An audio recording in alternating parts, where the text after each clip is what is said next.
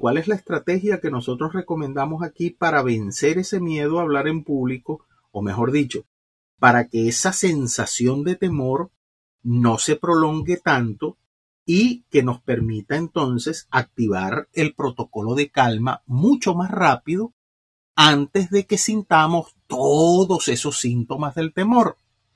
Es lo que nosotros llamamos romper el ciclo del miedo.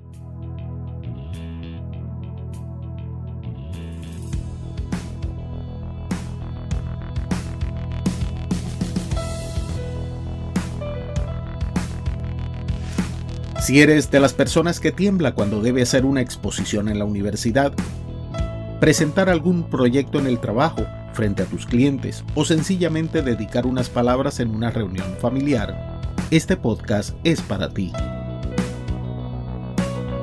Aquí te brindamos las herramientas para que asumas una actitud positiva ante el público, el conocimiento para desarrollar tus habilidades en oratoria y ganes la confianza necesaria para conectar con tu audiencia.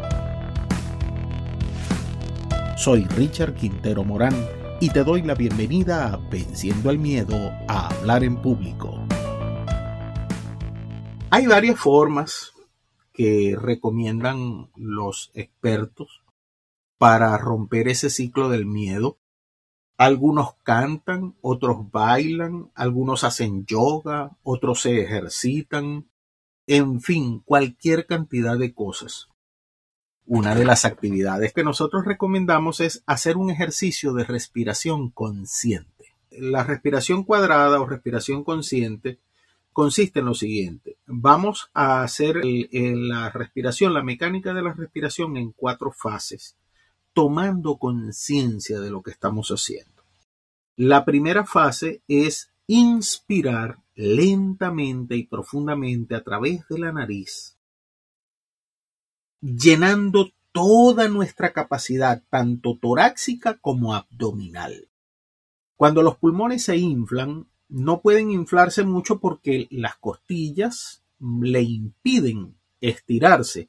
Entonces los pulmones se estiran hacia abajo. Nosotros tenemos una tela muscular que divide el tórax del abdomen que se llama diafragma. Es un músculo liso, largo y delgado que va a dividir lo que es la cavidad torácica con la cavidad abdominal. Ese diafragma se estira, se impulsa hacia abajo, presiona todo nuestro sistema digestivo y los pulmones se inflan, tomando parte de nuestro abdomen. Por eso es que cuando respiramos la barriguita se infla, se hincha. Si tú ves un bebecito recién nacido, ves como esa barriguita sube y baja, sube y baja, porque es que nosotros venimos perfectos de fábrica, pero luego en el camino como que queremos mejorar el modelo y cambiamos el asunto.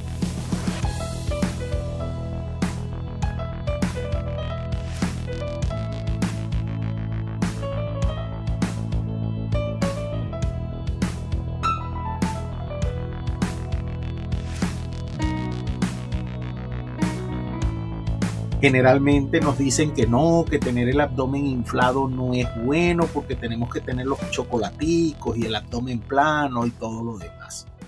De tal manera que cuando inspiramos profundamente vamos a llenar al máximo la capacidad pulmonar.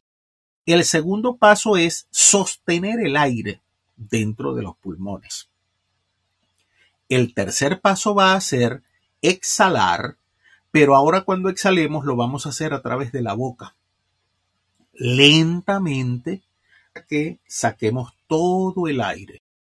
Y finalmente vamos a retener sin aire nuestros pulmones.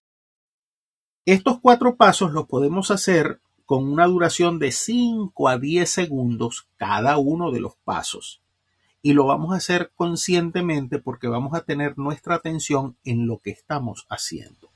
Si ustedes me siguen, podemos hacer el ejercicio de respiración en este momento de la siguiente manera. Nos preparamos para inspirar a la cuenta de 3, 2, 1. Inspiramos lenta y profundamente. 1, 2, 3, 4, 5. Ahora retenemos el aire en los pulmones. 2, 3, 4, 5. Exhalamos lentamente. 2, 3, 4, 5. Retenemos sin aire. 2, 3, 4, 5. Inhalamos. 1, 2, 3, 4, 5. Sostenemos. 2, 3, 4, 5. Exhalamos. 2, 3, 4, 5. Retenemos sin aire. 2, 3, 4, 5. Vamos a inhalar profundamente. Exhalamos. Ese es el ejercicio de respiración cuadrada, respiración consciente o respiración en cuatro pasos, como lo llamo yo. Gracias por seguir escuchando. Espero que este contenido sea de provecho para ti. Ahora te invito a poner en práctica nuestras recomendaciones. Reserva unos minutos cada día para ejercitarte, practicar tu oratoria, grabarte y evaluarte.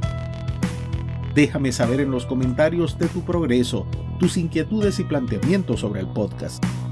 Suscríbete y activa las notificaciones para que no te pierdas los nuevos episodios. Y compártelo con tus amigos. Así nos ayudas a aportar beneficios a más personas.